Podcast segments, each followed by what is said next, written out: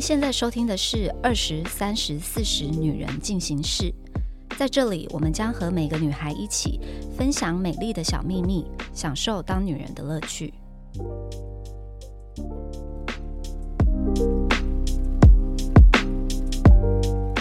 嗨，大家好，我回来了。我去了美国一个月，终于回来，回到现实的世界。观众应该不会有感觉吧？就对他们来说，我们每周都还是在上。但是没有关系，我还是很想跟大家分享，离开了一个月之后回来工作，真的觉得太好了，终于可以不用二十四小时跟着两个听不懂人话的孩子们不要再。抱怨了。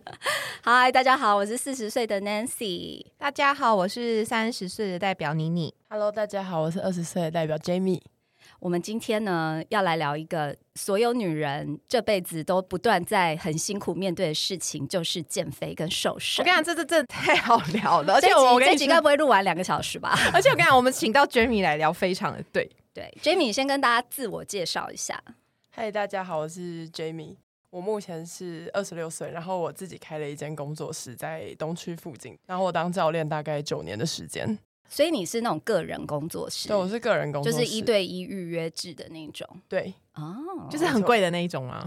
还好吧？是有很贵吗？我觉得我在健身房请教练也没有多便宜啊，没有多便宜，就是很贵啊。价差会差很多。哦可以可以询问价可以啊，我钱吗？们现在可以询问价钱现在现在询客。我一堂是两千，呃，我哦，就有啦，贵一点，它是一对一这样是就是蛮在 OK 那个的？自己的工作室里面是是还 OK 了。所以你是行一开一始就当教练嘛？就从你工作开始，还是你有什么经历？哦，中间这有一个蛮大的转折。其实我以前是打跆拳道的，啊然后我从我不要惹你，是不是？哦，可能真的是哦，我从我六岁打到十八岁。那你有殴你有殴打过男友吗？哎，没有，我和蔼可亲的很。如果今天你在路上遇到一个歹徒，你是真的可以空手解决他哎、的？可能真有办法，但其实我有嗯遇过一个状况是，嗯比如说跟男生出去约会的时候，然后他可能想要就是搂搂抱抱，嗯然后可是我不喜欢那个状况，我就把他手剥掉，然后他可能又在试第二次的时候，我就说，把手扯断，我就说我会跆拳道，你确定？真的假的？我真的有遇过这状况两次吧。那那个男生当下怎么样？很尴尬，说这怎么收场啊？有有有有必要这样吗？然后我就说，我就已经跟你说不要碰我了。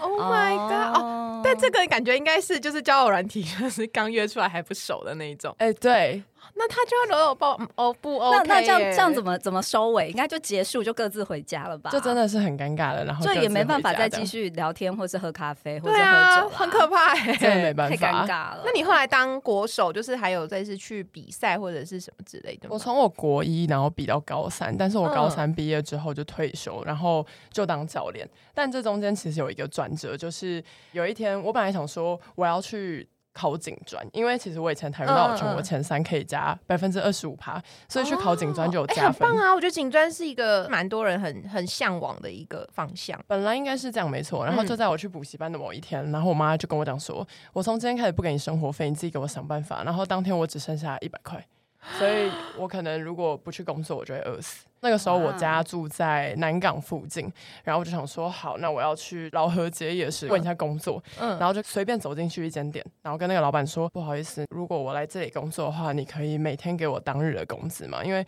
我如果等到一个月后，我可能会饿死。嗯嗯嗯，这样，然后老板就答应我，所以其实我做过两个礼拜的手机包膜店。哦，所以还有这个打工的转折。那怎么再从这个打工的转折再跨到教练这一块？有一天，我妈就跟我说：“我看你去当健身教练好了，健身教练好像都很好赚。”然后我就想说，你做了那么久，应该是不错赚吧？都已经做九年了，如果不好赚，就不会继续做啦。还可以，但那时候就想说啊，反正好教别人运动而已，没什么嘛，嗯就简单啊。嗯然后我就去了知名连锁健身房，然后我就上了这样。哦，哎、但是因为我自己也是在知名连锁健身房，我很想要问一下，在这个连锁健身房里面，这个生态到底是怎么样？因为我是固定一个礼拜会去运动两次，然后我很常看到都有那种漂亮的女教练一直在跟六十。家的那种中年男子，就是他在教他，然后就当然他们没有干嘛，但是我就觉得他们一直在抬杠啊。那些阿北就是这样子，慢慢的一直在那边滑滑步机啦，然后那个美眉就在旁边这样跟他聊天。这个是什么？这也是一种赚学费的方式，是不是？我不得不说，这状况其实蛮多的。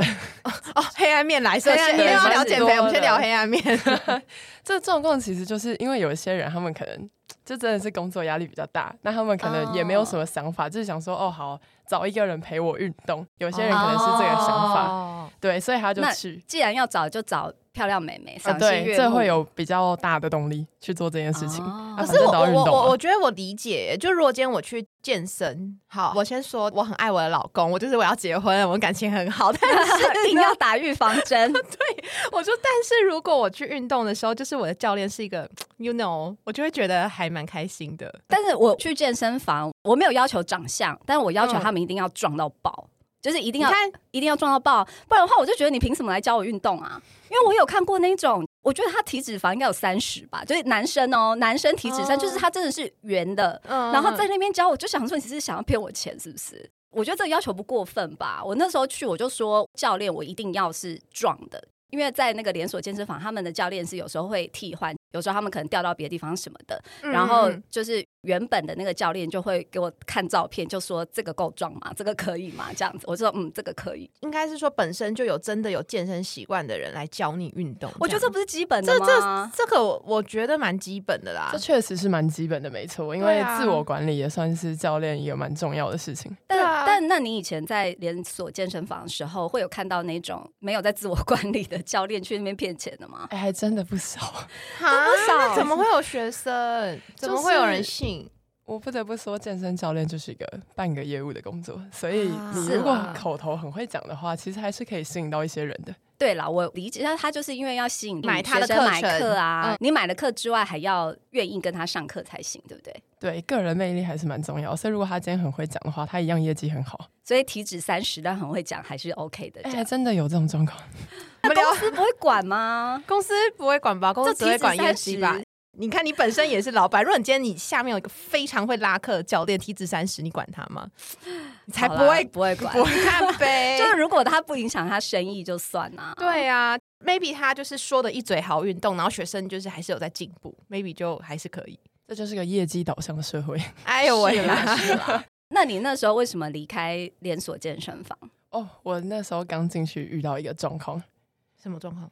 就是我那个时候在跟主管对资料，然后那个时候的我十八岁，然后有一天就我在跟他对资料的时候聊一聊，然后那主管就问我说：“你要不要跟我去泡温泉 天啊我们这一集又要离题了，是 Oh 不 my？god！Oh my god！这集会聊到减肥吗？聊到健身吗？好不会，我要聊泡温泉他就直。接这样问你，？”他真的直接那你已经开始工作了吗？我还是还没？正要进去，然后你就立刻离开，还是就去泡温泉？我就没有没有，我没有去泡泡温泉，但是我还是有进去这一间工作。通常是主管要分配资源给我们，然后我真的进去完全没有资源。然后到第二个月的时候，他又问我自己直接变 me too 哎、我真的要疯了。怎么会这样啊到第二个月他就问我说：“谁叫你不跟我去泡温泉他真的这样讲讲，真的这样跟我讲，然后我想说，哇，我的业绩从头到尾都没有被照顾到、欸，哎，哇，哇！好生气哦！找你去泡温泉那个人，他长相如何？猥亵吗？蛮壮的，呃、顺眼吧，所以他就是长得算是和善的，干干净净，干干净净，然后就是对讲出这种禽兽般的话。没错，这状况也还蛮多的。你那时候听到他这样跟你讲的时候，你当下的反应是害怕，还是你很想要就是跆拳道直接飞踢他？我就真的是没理他、欸，然后我就想说，好，没关系，你不给我资源，那我就自己想办法，然后我就自己做现场开发的事情，这样、嗯嗯。自力更生。我如果十八岁听到我的主管这样跟我讲，我我没办法反应哎，好可怕哦、可能会觉得蛮害，所以你当下会觉得蛮害怕，你我好像不是害怕、欸，我是想说，这社会确定是这样吗？所以你就是十八岁，很快就立刻被社会化了。算是，然后最后一根稻草就是我后来决定离开这间健身房的时候，嗯呃，是有一天呢、我们在开会，然后大家的业绩好像普遍不怎么好。嗯，哇，那句话真的是让我就是记忆深刻到现在。他说：“我不管你们要用什么方式，你们要跟会员搞暧昧，你们要跟会员谈恋爱，你们要跟会员去吃饭都可以，业绩到了就对了。天哪，是哪一家店呐、啊？我就离该不会。该该不会是我我去的那一家店吧？我我们等一下关机以后再聊啦。太可怕了吧！真的就因为这样离职了我是真的有吓到。好好，我们聊减肥，我们聊减肥。对我在整个大离题耶我头。好痛，一开场直接大离题，我的天哪！我们回归正题，就是想要了解一下二十岁、三十岁、四十岁的女生，我们在面对减肥还有就是体态这件事情的烦恼有什么不同？可是你有什么二十出头岁的学生或妹妹，他们感觉都会烦恼什么啊？呃，我其实觉得他们的烦恼真的最简单的就是我看起来瘦不瘦。啊对哦对，就没有人在乎实际的，比如说肌肉量有多少，大家只、嗯。只在乎外表。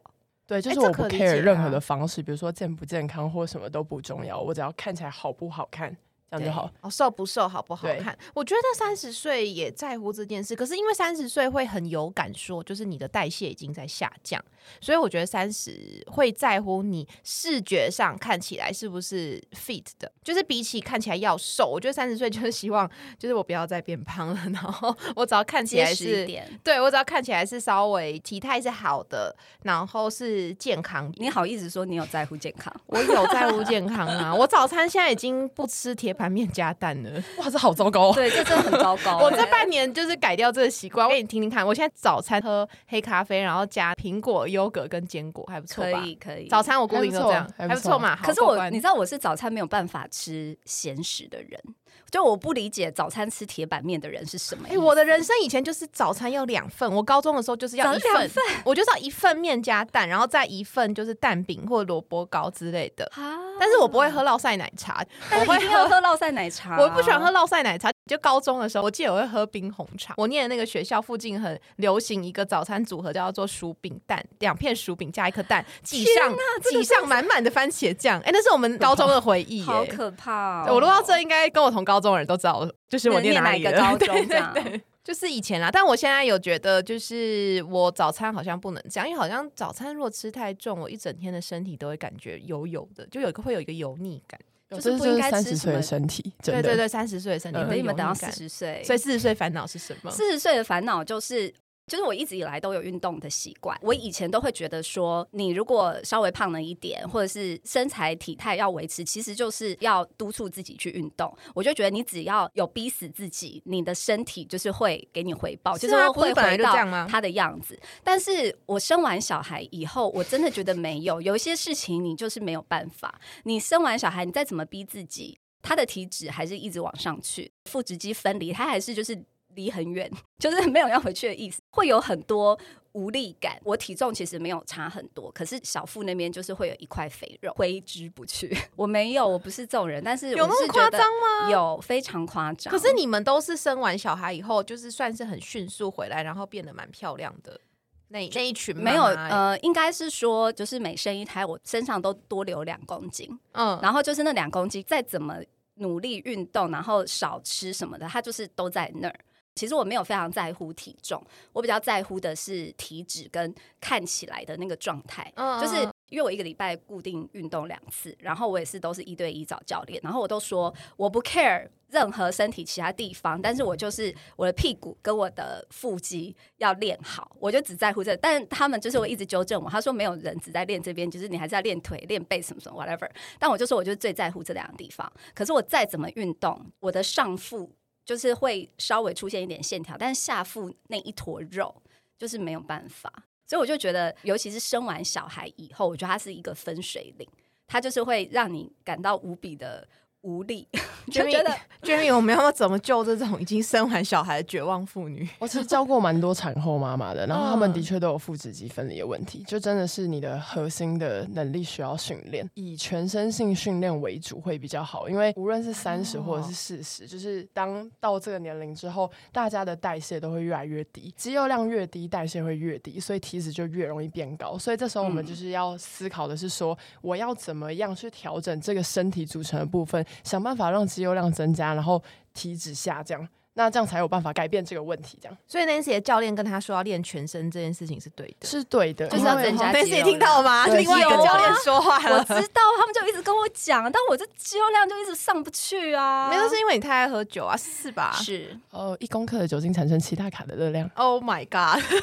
我们不要，我们换个话题。那没有，那我想要问，就是你们有用过什么样的方式减肥？我可以讲，哎，我也曾经很疯过。就我大学有一段时间是我很激烈减肥，但是我那时候才大概四十二公斤，我不知道我那时候在发什么疯。根本就是神经病！我那时候是我只要坐着的时候，然后我都会去抓我的肚子，嗯然后只要我抓起来是有东西的，我就觉得我是个胖子。就我觉得什么意思？谁抓起来没东西啊？对，所以我那时候我就觉得我好像有点疯。而且我那时候我会站着，我就会摸那两个胯骨。如果我站着的时候，那两个胯骨不是凸出来的，我就觉得我是个胖子。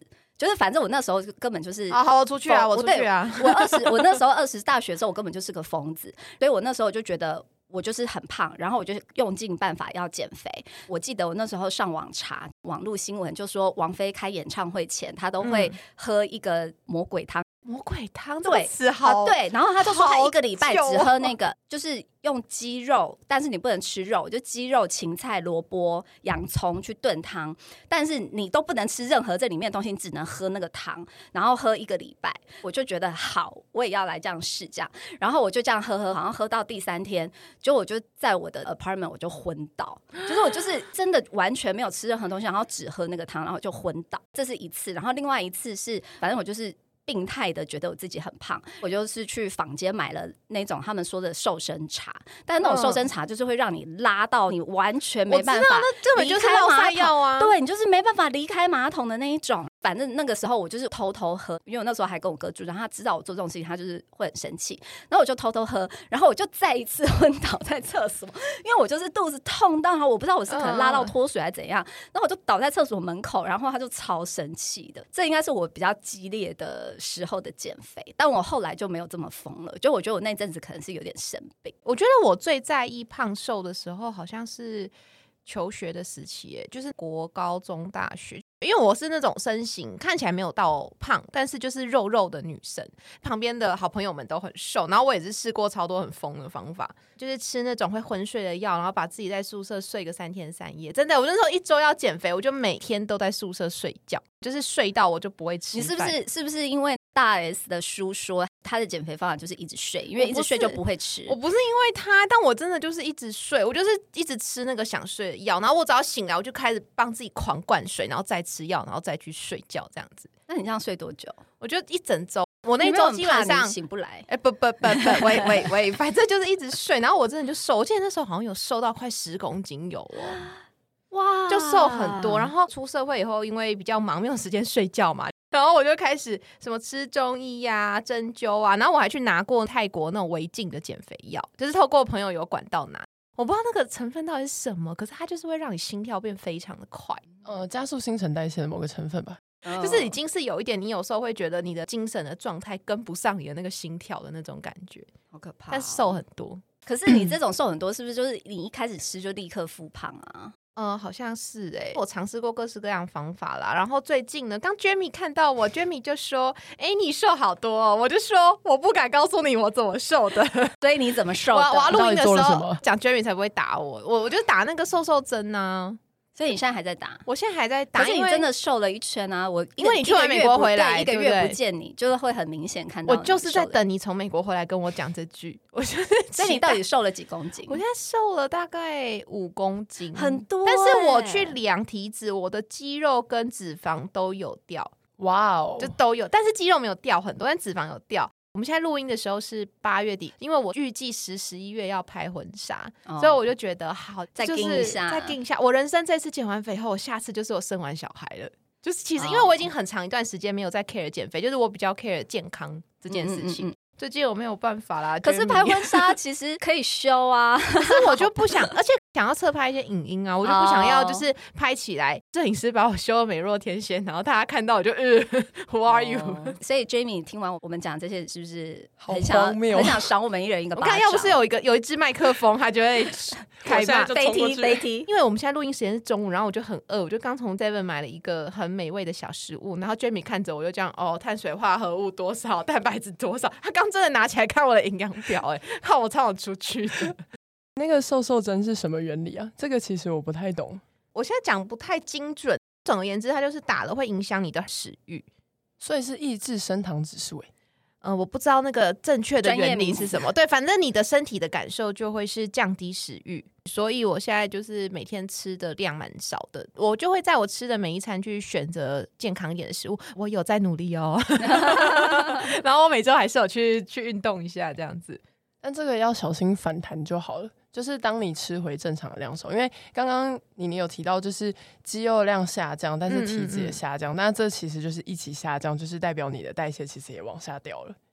但是代谢往下掉、肌肉量往下掉这件事情，取决在于吃不够多。吃不够多我，知道，哎、我很想问，因为我也是很纠结，因为我体脂超高，我体脂也是三十，然后呢，他就会说你就是吃不够，我说什么意思？我就已经体脂三十，还叫吃不够，到底是怎样？他就一直说什么叫我蛋白质一定要吃到多少，然后要我的基础代谢一定要到多少，所以可不可以跟听众们解释一下这个原理到底是怎样这？原理就是呢，假设基础代谢一千二的人来说好了，那他要吃就是一定要吃超过一千二的量。假设呢，基础代谢是一千二，然后我们每天都运动好了，假设，然后嗯消耗是五百卡，这只是举例哦。总消耗量的话就会是一千七，意思是我要吃一千两百以上，一千七以下我才会瘦。但当我低于一千二的这个量的时候，身体就会产生一个保护机制，肌肉量就会往下掉。但肌肉量往下掉，代谢往下掉，你在多吃一点点的时候就会回来，所以那个身体的反馈感会很大，所以这就是一个不好的方式。所以你的意思是说，如果你的基础代谢加上你运动消耗的量，你吃不到那个数字的时候，反而你的身体就会觉得说不行不行，我要保护好我的肌肉跟脂肪，所以你反而燃烧不到它，是这个意思吗？对，然后另外一个简单明了的说法就是，当你吃不到基础代谢，你身体就会开始一个省电模式，更难减。啊所以吃到基础代谢之上还蛮重要的，这是可是大部这是一个心。魔哎、就是、嗯你懂吗？就大家没有办法接受自己减肥的时候还吃这么多。那你想哦，你有没有常常听到你身边的女生说：“哎、我最近都吃的很少哎、可是我体重都没有往下掉。哎有啊，就是每天都有哎、每一天都在听这句话。有对哎、”这就是代谢的原因。但我跟你说，好沉重。我还很常听到女生碎念有一句话，就是他们都会说他们减肥先减到胸部，呃，这是一定会的，因为胸这不能避免吗？没有办法。避免。对这件事情，你基因已经帮你决定好了，这件事情无可避免。如果今天他就是长胸的人，那他瘦也是瘦胸，这是因为胸部大的人一定会先瘦胸吗？还是胸部小的人也会瘦胸？都有可能，就基本上他身体胖嘛就会瘦呢。所以如果今天你在意的是哦腿的话，嗯，那瘦也会是瘦腿。你身上如果你觉得腿的比例特别宽，对就代表他那边。长得特别好，所以他瘦的时候有可能因为基因的关系，那一块也会显瘦。这样对，这个每个人都不一样，但是基因已经帮你决定好这件事情了。我就是四肢都很瘦，我就是只胖在小腹，可是我瘦的时候也没有瘦小腹啊，就小腹还是很大、啊，到底是怎样啊？小腹真的是最难受，它需要再更多一些的时间。体脂真的很有关系，基本上你要看到腹部有线条啊我就是，酒是一个很大的原因，这是真来的。哟 对，可是我人生就是我不喝酒，我又我有两个小孩，我都怎么过日子啊？但这真的没办法哎，可能只能少少量。或者是啊，酒的种类有关系吗？酒的种类有关系，但基本哦上一公克酒精还是产生七大卡热量，哦所以它还是蛮伤的。通常营养师都会说，就是喝酒等于喝油啊，这不是要喝四十趴以上酒精的才是喝油嘛？我喝葡萄酒十二趴，这样也是油嘛？没有，其实都一样，你只要过量都一样。但如果当然 你只要过量都一一样杯，那当然还没没有没有有，没有没有，他没有一小杯，呃我我一杯大概就是半瓶他他就是一瓶一一瓶一个晚上就会解决的，哇半瓶很葡萄多欸，葡萄酒啦，葡萄酒啦，不是 whisky 什么的啦，不是高粱啦，不是高对粱，啊，但每天都这样喝吗？大概一个礼拜四五天吧。那就是几乎每天呐。没有啊，你以为一个礼拜有几天？一个礼拜七天天啊。那我如果啊七天七天也是也才就是一点点过半而已啊。那还是蛮伤的。好，没有办法。哎、那那我还想问，就是像我，就是屁股就是很大，而且我觉得从那个工作以后越来越大。就是如果我只在意这个部位，我要怎么样只针对这个部位变瘦？可以下肢训练蛮重要的，就是所以就是要针对那个嗯地方训练。对，我们可以做到的是局部雕塑，但是局部瘦身这件事情真的做不到。所以你就想哦哦，假设一个体脂三十的女生，然后你觉得你的臀部的地方特别宽，那是不是就是我把体脂减低，然后臀部、嗯嗯臀部就会变瘦啦？嗯，这是一样的东西嗯嗯嗯对，所以当你体脂下降的时候，你的臀部一定也会变小。嗯哦，所以健身比较是 focus 在就是雕塑你的线条啊、体态这样，然后配合饮食去减肥。对，雕塑线条这件事情还蛮重要的，因为你就是要让肌肉量增加，它体脂才会下降啊，这样你才不会形成一个。你没有听过溜溜球效应吗？没有没有欸那什么？哦，这是一个蛮常听到的名词，就是如果今天好，假设我一个礼拜减五公斤好了，假设，嗯然后我再吃回去，我可能会比五公斤反弹的再更大，我会反弹的更快。为什么？就是你是用一个不健康的方式去减这件事情，然后身体就一样会产生那个保护机制，所以当你一吃的时候就会反弹，然后反弹的就有可能会比你原本的还要多，然后当你要再减的时候呢，就会更难。然后假设你减五公斤，好嗯反弹五公斤好了，嗯再减六公斤，可能反弹七公斤了。这是一个蛮常见的、嗯很有可能的事情。就比如说，假设你现在用一个很不健康的方式减，但是你吃，你可能跟朋友聚餐或者什么的，一个礼拜你就会发现，哎、怎么我花那么久的时间减了五公斤，结果我反弹速度怎么那么快？哈，这就是个恶性循环哎、那那我想问，就是如果像我们就是很忙的上班族，就是我想要靠运动瘦身，可是我没有时间，我也觉得可能没有什么效果。我还有什么方法可以健康的减肥？你你越问那个声音越 越心虚，有没有？不是，我现在听到反弹，我很害怕。我至少在十一月以所以前不能弹、所以所以那欸个反弹的意思是，是不是有点像说你的身体饿太久了，然后他好不容易有食物的时候，他就说哦，我要把它囤积起来，这样是这对也可以这么说哦。但我可以举个例，因为我以前是打海拳道的嘛，我当选手的时候，因为我们有量级限制，所以其实我非常常在这个循环里面。我从我国一开始到高三这段时间，比如说我这个礼拜要减三公斤好了，就是我们每天、我们每个次比赛都要过磅。那我减了三公斤下来之后，好，然后过完磅，哦耶，很开心，我过完磅了，然后我就可以吃了。然后我吃完的隔一天，大概先回弹一公斤，过三天、哦三公斤全部回来。对耶，我也印象中，就以前学校的校队，他们很常都在过磅。对对对对，尤其到比赛前，那次知道什么是过磅，我知道，就是对它有分不同的体重量量级嘛，对对不你要对对他们有到小一点的量级就比较对，就是你比较容易们有个赢，是这样子吗？体重的标准。嗯嗯嗯，对嘛？你比什么赛，然后那个赛制的体重标准是多少，你们就要在那个对范围里面。对，对所以超过的人就要硬把自己收回去，太低的人就要把自己吃上去。对嗯，基本上我都打同一个量级，然后嗯就会发现一件事情：当我国二、国三只要减三公斤，当我到高一、高二的时候，我也要减五公斤。当我快要毕业的时候，哇，我已经脱离那个很远了。嗯那你大概可能那不能干脆干脆直接去打上一个量级？但是因为那时候会考虑到说，哦，我现在这个身高，然后有这个身材优势，所以我会想要打比较轻一点的量级，对对对对懂对懂懂。所以就顾及种那我刚那题有解吗？就是我我上班很忙，然后我没有时间，我我时间可能就有，我可能运动一直没有效果，我还有什么方法？超心虚，问的超心我虚。真的想知道。这个就是吃，因为饮食真的还是占了七成。你就想哦，如果今天你只是为了要瘦的话，那嗯饮食一定是最重要的。但是运动有这件事情，就是增加一点消耗量，它可以帮助你。重量训练的概念是在于我去调整我身体的代谢，所以我让肌肉量增加，我才可以比较不容易复胖。这是一个比较哎那那我重要的。那我有个问题，先撇开那个喝酒这件事情，我的饮食其实我不是一个食量很大的人，偶尔跟朋友出去吃饭的时候，我会吃的比较丰盛一点，不然的话，平常我自己也都吃的蛮干净的，就是我也是真的我会去看说我的蛋白质今天吃了多少，然后我也都这个哦，哎、我都会看呢、而且我还会算，说我今天总共吃了多少，然后不够，我还会去喝那个蛋白什么什么，就是把今天该补充的蛋白都补足。可是我发现说，我平常都吃健康便当，体脂还就还是三十啊，为什么会这样？这个花了多久的时间？我一直以来都这样啊，大概几年了吧。我平常都吃的很干净，会不会是？这是酒，对啊，我就是要酒戒酒就对了。你说撇除酒，然后讲完这个没有，就是酒。酒真的占了吧蛮大的因素啊。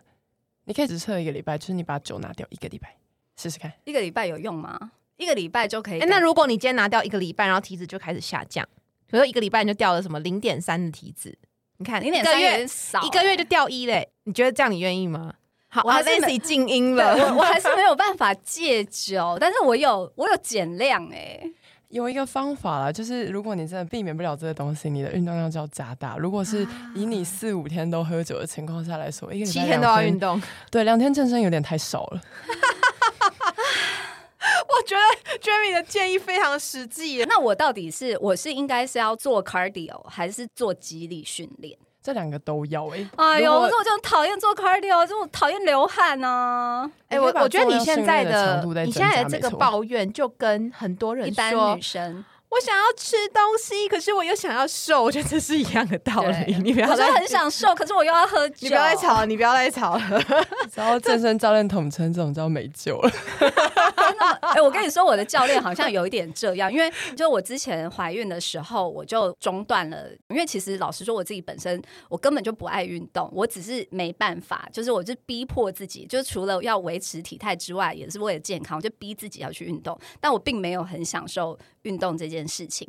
我怀孕的时候，我就停了停了一年，然后回去运动的时候，刚开始我就是那种就是冲劲满满，我就说我现在身上只剩下三公斤。那时候刚生完体脂二十八，我就说我的目标就是我要体脂变成二十四，然后呢就把那两公斤消耗。一开始就是很有信心，然后教练就是也是会一直鼓励我，然后一直 push 我这样。现在小孩都已经三岁半了，然后我就 从二八变到三十，然后体体脂从二八变到三十，就我教练好像有点半放弃，因为他就会说，我就跟你说，你就是酒喝少一点，然后什么什么什么这样，然后我就说没办法，带小孩真的太累了，我需要一点自我慰藉的方式。其实我觉得当教练也蛮辛苦的。虽然我们刚刚那边说好像教练很好赚，可是教练既要管你健身，又要管你平常吃什么，然后还要管你这些很无聊的小情绪。其实我觉得我的工作最大的占比其实是在管学生心理，怎么意思？管学生心理？因为基本上我学生有百分之九十九 percent 都不爱运动，嗯，然后我还可以让他们就是这样子一直来运动的，有一部分原因是因为我真的蛮常在鼓励他们的。好，比如说我有个学生，他最近的成效非常的明显，他用一个月的时间，一个礼拜来五到六天，然后真的饮食控管的非常的严格，他从。五十减到四十五，然后体脂从二十八、二十九减到现在二十三、二十等一下他几岁？他有生小孩吗，他三十一二。哦有生小孩等一下，没有我有救了。然后呢？他怎么办到的？他怎么办到现在？我跟你讲，真的就是一个礼拜来五六天，然后我一直把他的强度往上拉高。我知道他很疲乏，所以我就跟他讲说，没关系，你有氧运动可以先暂停，因为再瘦下去可能会瘦到胸，所以我也不希望他再往下瘦了。嗯我觉得这样子现在目前就是刚刚好，但是吃一定要吃够，然后把肌肉量拉起来，这样。嗯那我想知道他的动力是什么，因为他五十变四十五，五十公斤其实听起来哎，对啊，五十也不他为胖啊他是什么什么动力让他要这样子减肥？他拍摄工作需求，哦，对所以是需要在荧幕上面的，要上镜头。没错没错。就像拍婚纱，也有人会就是这样子。我是不是给自己的压力不够大啊？就是我欢迎常来找我上课。那哎、那如果懒得去健身房怎么办？有没有什么运动可以像我们这种很忙的上班族回到家以后可以自己做的？我觉得短时间内，假设你只有十五二十分钟这种情况的话，呃，heat 高强度间歇训练还蛮适合的，这个影片可以去 YouTube 找到吗？嗯对，蛮多的，哦蛮多的。嗯简单来讲，我可以是 A B C D 四个动作，然后我各一分钟混在一起做，然后做四 round。好累哦，很累哦就累死。但是累哦短时间内，这个运动的确有办法增加热量消耗。那我快速问一个问题：你说我们每一天在家里可能播十五分钟做运动，这个比较重要，还是一个礼拜两到三次，然后每一次去健身房一个小时，哪一个会效果比较好？说实话，是两到三次的健身房，哦，为强度不一样因。为强度。对，哦我们今天如果要把我们的肌肉量拉高，体脂下降，那我要去调整我身体的这个身体组成，很重要的一个部分就是增加肌肉量。所以我增加肌肉量之后，我的热量消耗才可以提高。去健身房一定是会比在家里运动还要好的，因为它在短时间内强度可以拉到最高。所以你的意思是说，我们自己在家里可以做运动，比较像是维持就是维维持然后或者是一些有氧这样子。对，维可是可是，持的作用。在健身房才是可以做到比较强烈的肌力训练。对，所以这时候我们就可以去判断我们到底想要什么。我们要的是进步，还是我们要的只是维持？哎、我觉得今天很好笑，就是 Jamie 其实是我们的那个二十岁代表，就我们两个一直在问他问题。对啊，他今天好对啊，他今天很像一个他今天是我为主。对他今天是我们的咨询顾问呢，好好对笑哦真的直接赚一集。好真的啦，我觉得其实减肥这件事情应该是女人一辈子的课题。我们前面我觉得没有讲到这件事情，但我觉得其实我们维持外表，我觉得不是为了去迎合别人的标准，我觉得最主要是你要让你自己的状态是你自己看的是舒服的，然后自己是健康的，所以你把自己维持在这样子的状态的时候，你自己才会有自信心。那自信啊，就是不管你在你的生活上啊、工作上啊、人际关系，就是如果你让你自己成为一个有自信的人，其实在你的人生各方面，我觉得都会是比较顺遂的。刚刚 Jamie 有讲到，其实想要瘦身或是塑身。不外乎就是吃要吃对，饮食是占七十 percent，然后再来就是运动的强度要拉高嘛。